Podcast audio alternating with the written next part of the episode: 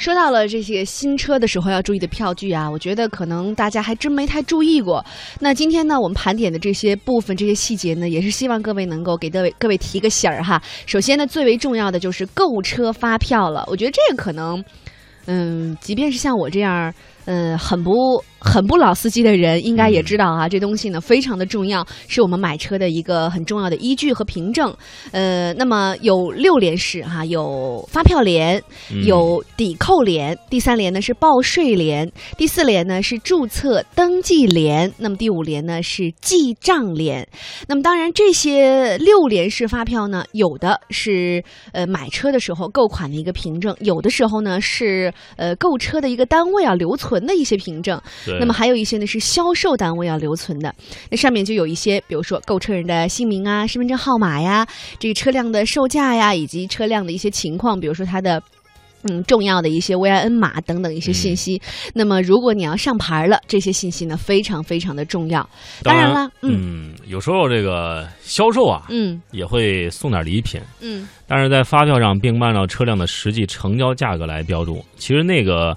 肯定是比实际价格要少一些。嗯，呃，这时候销售人员会美其名曰的说为您考虑啊，替您节省这购置税什么的啊。当然，现在有一点六 T 以下了，也也就这个都不不是特别的流行了。但实际上是为了逃避国家税费啊。嗯，并且在您上保险的时候，也只能按照发票标明的价格来保车价。也就是说，您在呃以后车辆出险啊或者丢失等事故的时候，呃，这个。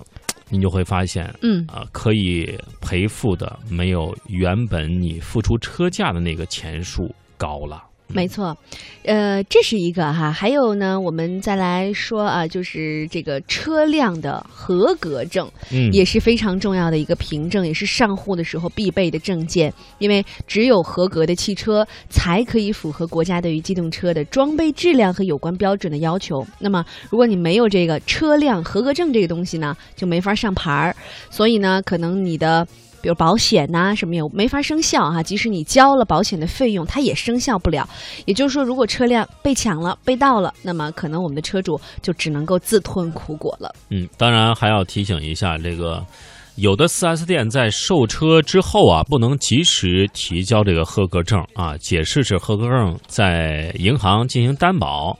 所以这个问题也很危险。如果我们购车的时候要求 4S 店出示合格证的话，如果不能马上给您的话，啊，需要在购车合同上标注这一项合格证啊，这这一项具体的交付您的日期啊。如果发现合格证这个印刷模糊啊，建议您要求 4S 店重新给您换一份，这样您在上牌的时候才会更顺利。如果没有合格证，呃，这个没法给您上牌的啊。嗯嗯。好，那呃，这是说到了这个问题了。接下来我们再来看一看车辆基本信息表，呃，它的作用呢是明确的告知您购买的车辆信息的情况。如果说没有这份信息表，可能整车就没办法出厂。那么在交车辆的购置附加税和上牌的时候呢，相关部门也会要求验收您的这份信息表。而如果发现车和信息表中的信息不太一样，那么同样我们面临着上不了牌的风险。当然，还有一项就是保养手册啊，就是指车辆使用一段时间之后要保养，而厂家呢又会要求消费者在保养周期的时候去官方指定的 4S 店保养。对，嗯，这样才能够享受厂家提供的整车质保服务。嗯，而且。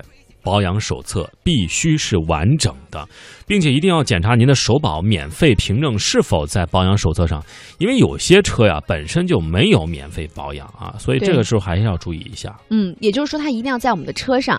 如果你遇到了说，比如咱们去呃去保养的时候，4S 店说我要把你的这个保养凭证留下来，那主要呢是为了。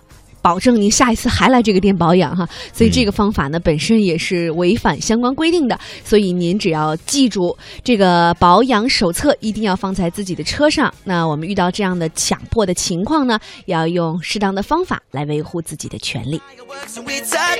还有最后一项就是车主手册啊，使用手册上的信息可以帮助我们快速熟悉车辆的各种信息。我们经常看到很多听众朋友给我们发来一些留言，说什么呢？就说这车呃这功能怎么用，这功能怎么。么用啊？其实就是这个，呃，汽车使用手册说明书啊，你就是没好好看啊。嗯，有时候我们发现一些实际的呃使用的问题，也可以从这个说明书上解决啊。当然，现在很多这个车辆装配了很多新的装配啊，嗯建议大家。呃，购车之后一定要阅读一下车主手册，嗯特别是一些老司机啊，觉得我开了几十年车了，你这点车上东西我能不知道吗？嗯，啊，也许您就是不知道一些新车的这些 小的功能啊。对，当然了，也有助于您更好的使用车辆，是完全为您着想了。嗯.但是下面一个啊就是买了车上保险啊，还有一个险大家不一定能够上，嗯，什么险呢？玻璃险、玻璃险，盗抢险、第三者呃第三者责任险，嗯、还有乘车人员安全险等等嗯这等这，是徐静啊说的啊，这都都是我买的。都是你买的。对可是你买没买这个险？哪个险？涉水险。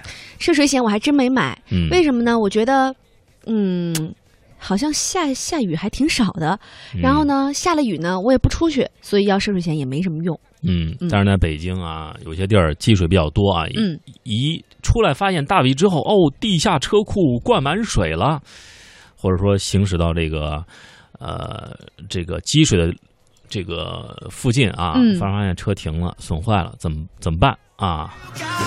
涉危险就来来派上用场了啊！这个涉水险也叫做发动机特别损失险，可以简单理解成为发动机啊提供保障的一种特殊的服务。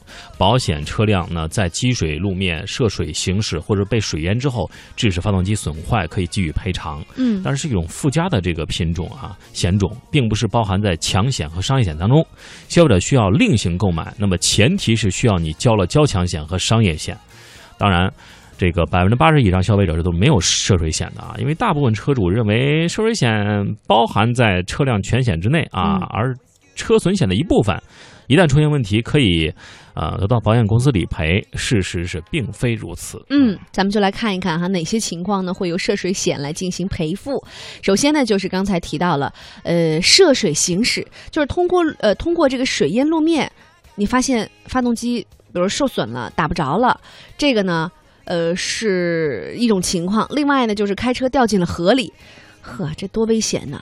还有啊，就是这车辆失控落水，嗯这这都是在车呃是车损险的这个范围之内哈，所以如果如果如果不幸发生了这样的一些情况，那么我们可以在安全的情况下打给保险公司，让他们到现场来进行定损，或者呢，也可以叫救援车把车辆送到保险公司的定损点进行定损。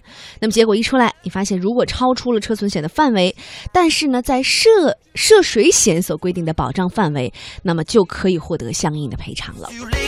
当然，这个如果您购买了车损险、涉水险啊，车损险的不计免赔及涉水险的不计免赔，这样就嗯可能够实现事故损失的全额赔付了啊。嗯，是车损险和涉水险共同买的啊，这并不是所有保险公司都提供涉水险不计免赔这个保险项目。具体买保险的时候要到保险公司咨询清楚啊。